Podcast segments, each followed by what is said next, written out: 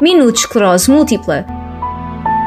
Este espaço é da responsabilidade da Delegação de Évora da Sociedade Portuguesa de Esclerose Múltipla. Dedica-se às comemorações do Dia Mundial da Esclerose Múltipla.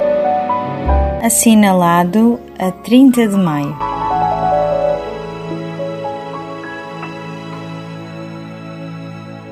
Não existe cura para a esclerose múltipla? Assim não há nada que eu possa fazer? Mito! Apesar de não existir cura para a esclerose múltipla, atualmente existem tratamentos que ajudam a controlar a doença e a sintomatologia que lhe está associada.